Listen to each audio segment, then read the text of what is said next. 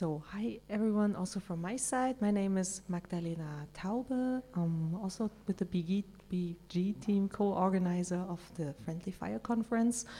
And uh, I would now in, uh, welcome to the stage uh, Valentina uh.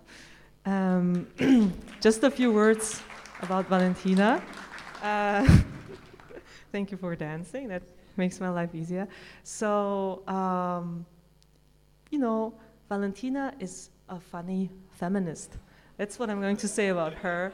Like, it's a, she's in a, you know, she's a real feminist, an activist, an intellectual. She deals with digital rights, uh, women's rights, um, and all sorts of important stuff, but in a way that, you know, she can also uh, make you laugh and smile. And so, um, yeah, it also really touches me every time, you know, we talk with each other thank you so much for being here and for, for running the show uh, this afternoon. thank you. Thank you. Okay. And now, if you don't laugh, it's not my fault. Huh? okay, so I'm very happy to be here to learn together with you. I will be very fast and short because I think that everyone wants to listen to our keynote speaker. I will just uh, introduce uh, some of the keywords that she's using uh, in an interview that I think very much related to what uh, we are talking and what we are starting this afternoon talking about uh, war, citizenship, and all the exception the certain citizenship get in certain war. So the key words are uh, depolitization. We hear a lot about depolitization, and uh, we are accused about being part of this depolitization, or we accuse someone else. About hippie, and the way in which hippie, this funny and fun and funky way of being, can become very nationalist and play in favor of globalization. And then innovation. If you like technology, you know that there is a mantra of innovation. Innovation will change and will save us all. But to have innovation, we need no rule, we need no right, has to be an empty zone when innovation will produce the next uh, solution. And then there are words that are maybe more uh, cryptic cryptic, like uh, human unsettlement and territorial insecurity. So, since Felicity Scott is an architectural historian and theorist, so I want to talk about the metadata of uh, architecture and uh, urbanism, talk about the thing that we have tried in a paradoxal way also to address. I welcome you to talk and to give us uh, more feed for thoughts. Thank you.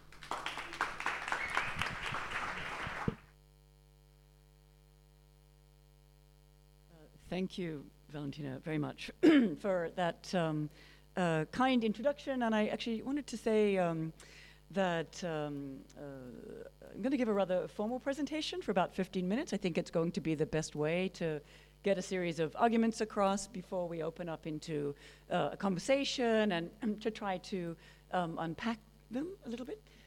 but I wanted to also uh, begin by thanking um, Magdalena and, and Christian and people at the Berliner Gazette and at the Center for Art and Urbanistics for the invitation to come and speak and, and especially to be able to see some of the results of the remarkable workshops that you've been um, uh, uh, producing or, or, working in over the last couple of days uh, on questions of, of citizenship. Uh, but to begin, when um, Christian invited me, he pointed to my work on Ant Farm. This is a um, uh, a collage of the Ant Farm group. Ant Farm were an architecture and, and video collective uh, working in the American counterculture in the, in the 1960s uh, and early 1970s. And, um, and he asked me, um, in a way, to, to think about, uh, he sort of pointed to the ways in which I thought about, and I'm going to quote him, they, the way they play a role within the prehistory of Silicon Valley style military post industrial entertainment complexes. And uh, indeed, he's uh, spot on there. Uh, but more specifically, he pointed to some of my attempts uh, to recuperate potentials for something like uh, an emancipatory uh, politics uh, within this complicated juncture yeah, of the military industrial uh, academic entertainment complex. Um, and the way in which I insist on um, um, producing a complicated type of optimism, even if it risks a certain naivete at times. And again, we can come back to that. So we discussed aspects of this claim to the potential of Ant Farm's tactical media practice uh, and some of the issues arriving, arising when given their close relationship to figures like Stewart Brand uh, and actually the Bay Area computer scene, um, uh, institutions like Xerox PARC and the Human Augmentation Project at the Stanford Research Institute, among many um, uh, uh, very you know, heavily military funded um, uh, institutions. So we talked about this in the interview, and I'm going to come back um, to that question or that nexus in concluding. But I also mentioned, and what we see here on the left is a um, uh, image in the immediate wake of the, the Nakba, um, of the Palestinian um, um, um, um situation in, in 1948. And, uh, and on the right, a, a, sort of hippie tent city that obviously picks up uh, on some of the aesthetic logics. And we can talk about that in more detail. But I also mentioned some of the complications when these North American tactics encountered voices and concerns from the so called global south. And this is a, a, type of encounter that is absolutely central to um, my latest book called Outlawed Territories Environments of Insecurity Architectures of Counterinsurgency. So, what I thought I would do today is to try and expand briefly on some of my responses to, to Christian's questions uh, and to make some connections to the thematic uh, of this panel that was, uh, as I was um, told, the crisis of citizenship in the context of war. But first, I want to speak briefly uh, about the difficult but I hope productive role that um, history might play in uh, the current context.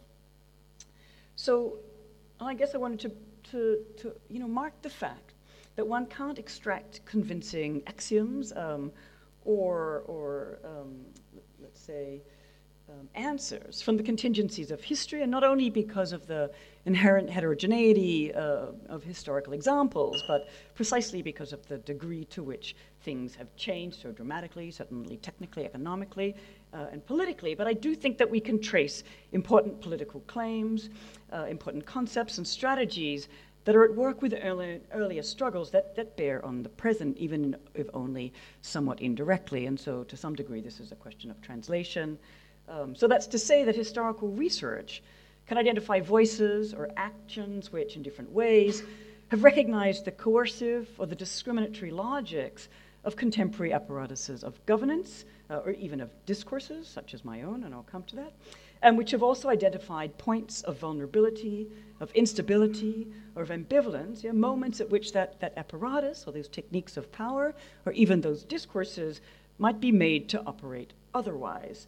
Um, and so, uh, yeah, might precisely be able to, to occupy and, uh, and refunction a given infrastructure uh, and through that allow a different voice or a different set of questions or a different um, type of political claim to emerge into visibility. So, hence, and these are just some images from some of the research in the recent book. We can talk in more detail. This is an open land commune uh, in Northern California. Um, so, hence, my ambition is not just to elucidate a picture of ever tightening control and of passive victims of state or non state violence, although I certainly do work to mark out those tendencies, but also to try and trace the emergence, tactically or, or otherwise, of a series of interstices or counterconducts kind of discourses uh, and forms of what we can imagine as creative resistance that engage the potentials inhering precisely within these ambivalent or transforming structures, again, whether technical, economic, political, etc. And so, in this sense, I'm going to propose that historical research can operate like a type of parallel track or, or, a sort of extra channel um, to that of political activism. So it's in no way identical to, and it's certainly not something like a substitute for, intervening in an urgent situation like war or other forces giving rise to the violent displacement and dispossession of people and even of populations.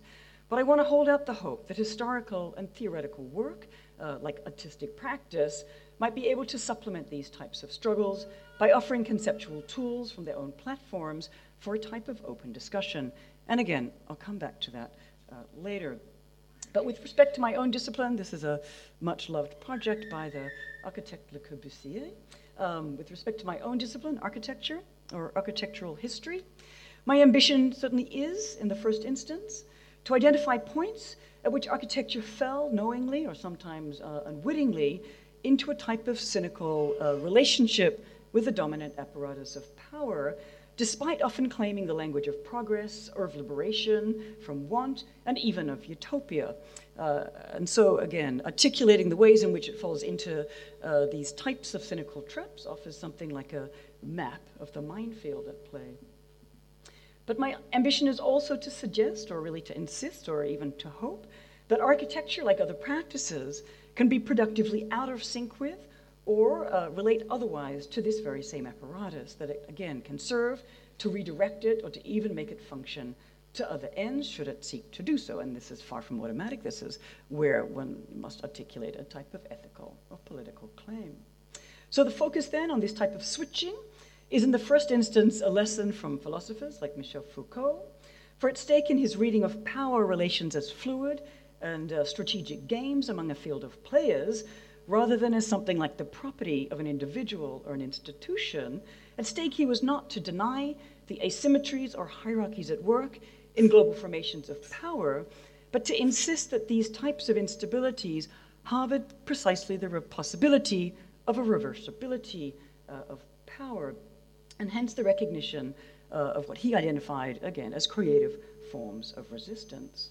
So he explains no longer, you know, conceptualized only in terms of negation, uh, resistance can be reconceived as an active or creative form of participation, a type of participation that catalyzes processes of transformation. Again, it's a different type of utopia. Uh, so in the second instance, I want to suggest, and this is where I'm going here, um, uh, that this is also a lesson. Uh, this switching, yeah, the ability to recognize this switching is a lesson from history, from identifying creative acts that serve to open up new political spaces, even to demonstrate the politics inhering uh, within other forms of life. So we might even recognize such knowing and creative gestures as acts of taking responsibility, even of demonstrating what citizenship might also look like over and above the rights uh, of citizenship afforded by something like a state formation. So I had a couple of examples that I wanted to, to go through quickly um, um, uh, before expanding a little bit on the question of illegality. Um, it's going to be hard for me to do this briefly, but I will. On the left here, we see Stewart Brand um, on, a, on, a, free stage at the 1972 United Nations Conference on the Human Environment, famously known as the Stockholm Conference, a really landmark uh, institution in environmental politics or a landmark moment in environmental politics, the moment it's institutionalized. And so we see here at the front a man called Maurice Strong, who's actually the Secretary General of this conference, yeah, the figure who was driving a type of language of consensus, of a sort of forced inscription into a largely US based model of, of environmentalism. And on the right, we have a picture, and there's somebody actually missing from this, a picture of a moment of uh, pr profound refusal of a logic of um, population control that was part of the official agenda and that was not distinct from Brand. And so we have Paul Ehrlich, you know, famous for this very uh, racist book called the, the, Population Bomb from 1968, on a panel with Planned Parenthood, uh, and this cartoon-like figure of a man, Taghi Farvar, um, uh, refusing, refusing the, the type of exclusive logic of a bunch of uh, white European and American men on this panel. It was actually not Taghi Farvar that forcibly took the microphone and insisted on in including voices uh, of those over whose bodies they were trying to control. It was a woman called Dorothy, uh, um, um, Dora, I always forget her name, Dora Obi Chizea, uh, and she was a Nigerian medical student, uh, and of course, you know, missing from this picture, of course, is her. But also, a couple of uh, examples from 1976 from another landmark United Nations conference, this time on human settlements called Habitat. Um, uh, and just to explain where I'm going, this was a, official um, competition, an exhibition, uh, wherein, again, a lot of so-called northern architects tried to um, produce solutions for uh, actually sort of forcible dispossession of a group of squatters in Manila uh, in an area called Tondo. Uh, against that model, again, a dominant model, we find on the one hand Brazilian architects um, uh, refusing, again, this logic of providing solutions in favor of raising a set of questions. This is Mauricio Roberto. But we also find a series of ways in which the actual squatters in uh, the Philippines, then under martial law, who actually not allowed to uh, appear in Vancouver, where this conference was taking place, nevertheless found a way of making their voices heard. Uh, in the first instance, through a series of uh, protests in Manila, again, uh, actually legal to protest in Manila. At that time, they were arrested. 2,000 of them were taken to a camp on the outskirts of the city, and this provoked a series of um, uh, subsequent uh, protests in the city of Vancouver. Um, but they also managed to sneak out uh, this media document that actually articulated their voices. So, again, an example of radically changing the very nature of the public space around which uh, their questions uh, were being debated, questions, in this case, of human unsettlement, uh, to come back uh, to this term. Uh, one final example, um, again, around the displacement of the Palestinian population. Um, this was one of the first, the Palestinians were invited uh, to this Habitat conference in Vancouver um, as a national liberation group, one of uh, seven national liberation groups. They were um, widely protested um, by Zionist factions, amongst others.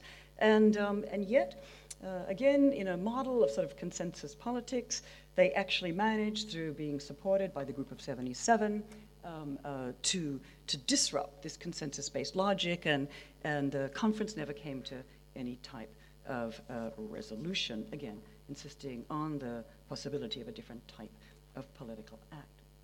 But to come back then briefly to outlaw territories, uh, this is a project, and interestingly, listening to Deborah, um, uh, my project began at the same time in 2006, uh, but went in a very different direction. Um, so the book began in some regards in a struggle, and I mentioned this briefly in the interview, in a struggle to distinguish two very different types of post war appeal to the outlaw, which both included claims to legal exceptionality, to situation in which a person, an object, or technology was located within an extra legal zone, uh, whether during a war or a state of emergency, or even simply in a place not or not yet subject to regulation.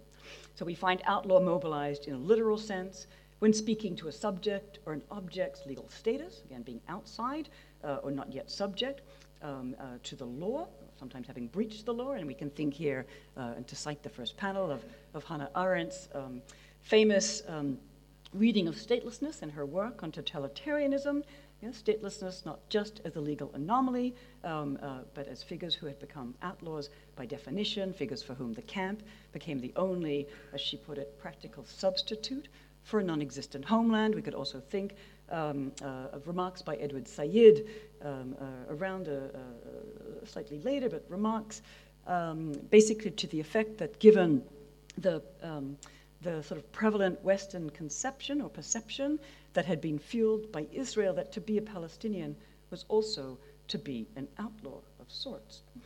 But we find, um, so the other side, talking about forceful forms of dispossession, but on the other side, we find outlaw deployed to appeal to libertarian ideals, affiliated uh, with the sort of heroic figure of an outlaw in the US context, yeah, the sort of pioneer ethos or the myth of the American frontier, uh, and to a life not yet circumscribed, or so they imagined, um, by laws and regulations. And to many in the 60s counterculture, this was conceived as an ideal or even a utopian space, these appeals remaining blind to, or at least untroubled, by the violence of frontiers and the historical dynam- uh, dynamics of expansion, of uh, settlement, uh, and of ethnocide attending them. And so my question was how to bring those violent dynamics back into visibility.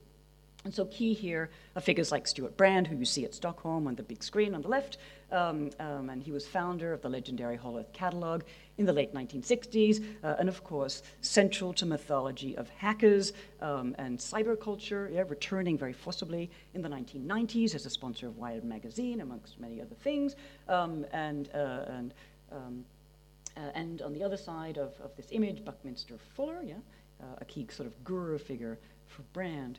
And so both mobilize this figure of an outlaw as a paradigm of liberation from normative strictures, yeah, as a type of heroic actor who challenged dominant forms of regulation, and even as the very agent of pioneering innovation, yeah, innovation outside uh, the law.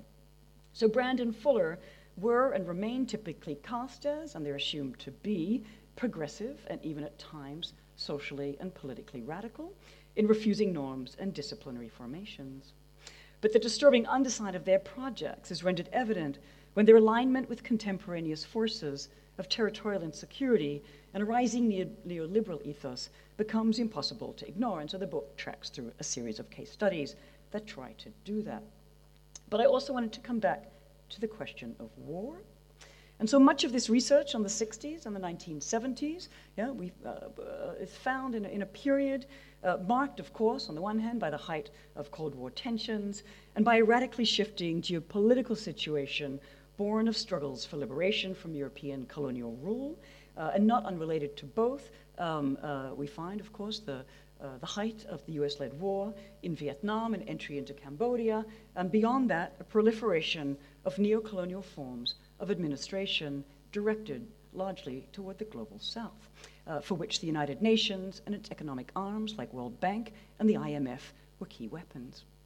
So, this is the moment, uh, as Paul Virilio and others have noted, when the paradigm of total war uh, that emerged during World War II transformed into so called total peace.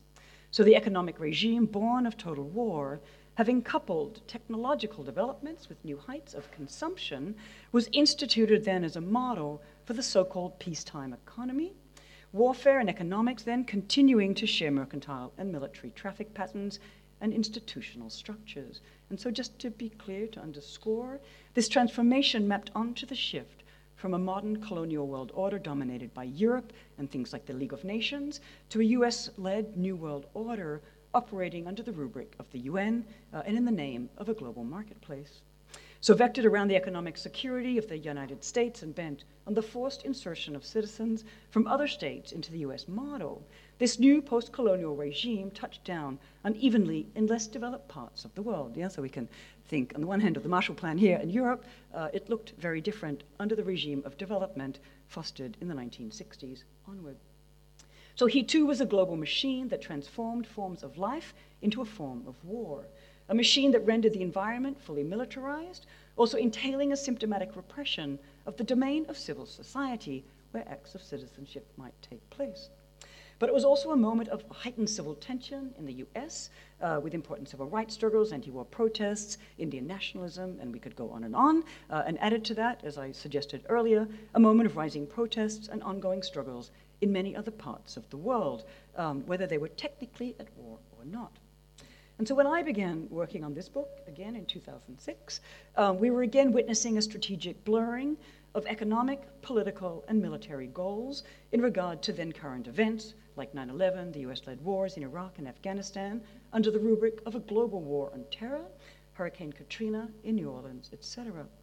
And again, driving this militarism was the global apparatus of US led capital. So, if terms like war, security, justice, conflict, sovereignty, peace, emergency, public, etc., were in the process of gaining new valences, new meanings, even new definitions under the Bush regime, yeah, their meaning often being subtly or sometimes not so subtly transformed to particular ends, then those terms were implicitly and remain unstable.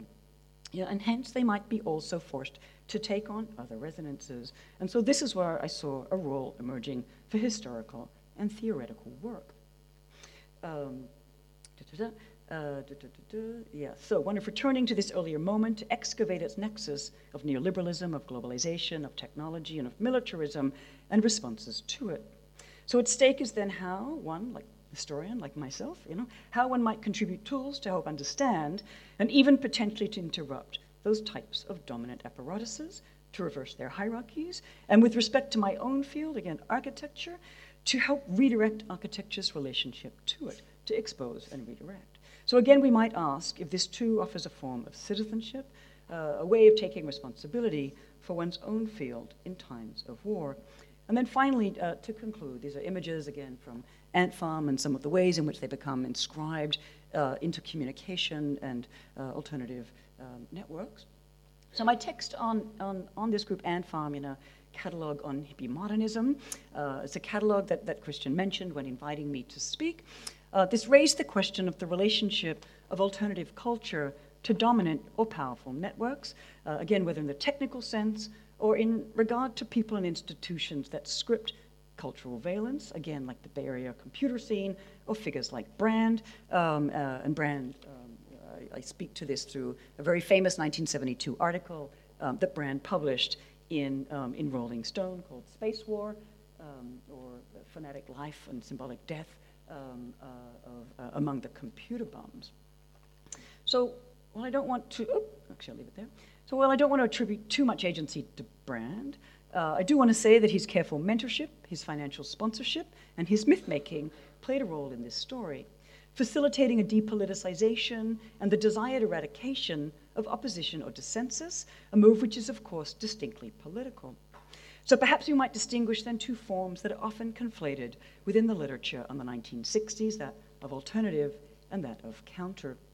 Alternative refers to an act, a person, a lifestyle, or an idea that is unconventional, non traditional, sometimes even disjunctive. And it was around these terms that Brand could savvily mobilize uh, the sort of valence of radicalism for hackers working in places like Xerox PARC uh, and for the US military. But we're also often faced with a more complex playing field wherein the valence of alternative tended towards its other meanings, that of simply another possibility, a choice, an option, something that could alternate or provide a bit of texture as an alternative, patterns and colors in fabrics, tendencies now calibrated to function all too effectively within a culture of choice. But to be counter, yeah, by contrast, implies more of an oppositional bent. A counterculture, a countercomputer, or even a counter network should oppose. It should be in conflict with, operate against, even prevent. It should insist on opening up a different kind of political space, on maintaining dissensus and conflict, not seeking consensus or integration. In other words, being alternative is not necessarily a form of countering mainstream culture or rising neoliberal tendencies, even if at times it's a way of being that seeks to find a foothold to operate within capital differently. With some of my objects of study, we find that an alternative guise rested on the belief that promoting information flow and network based forms of collectivity was somehow inherently radical. But the question then remains for whom and to what ends? But to come back to my optimism, I want to end by saying uh, that there also always remains the possibility not only of just working to reveal the apparatus of power within which something like communication technologies operate, but of actually radicalizing information flows, of disturbing those systems, of opening up other political spaces. Thank you.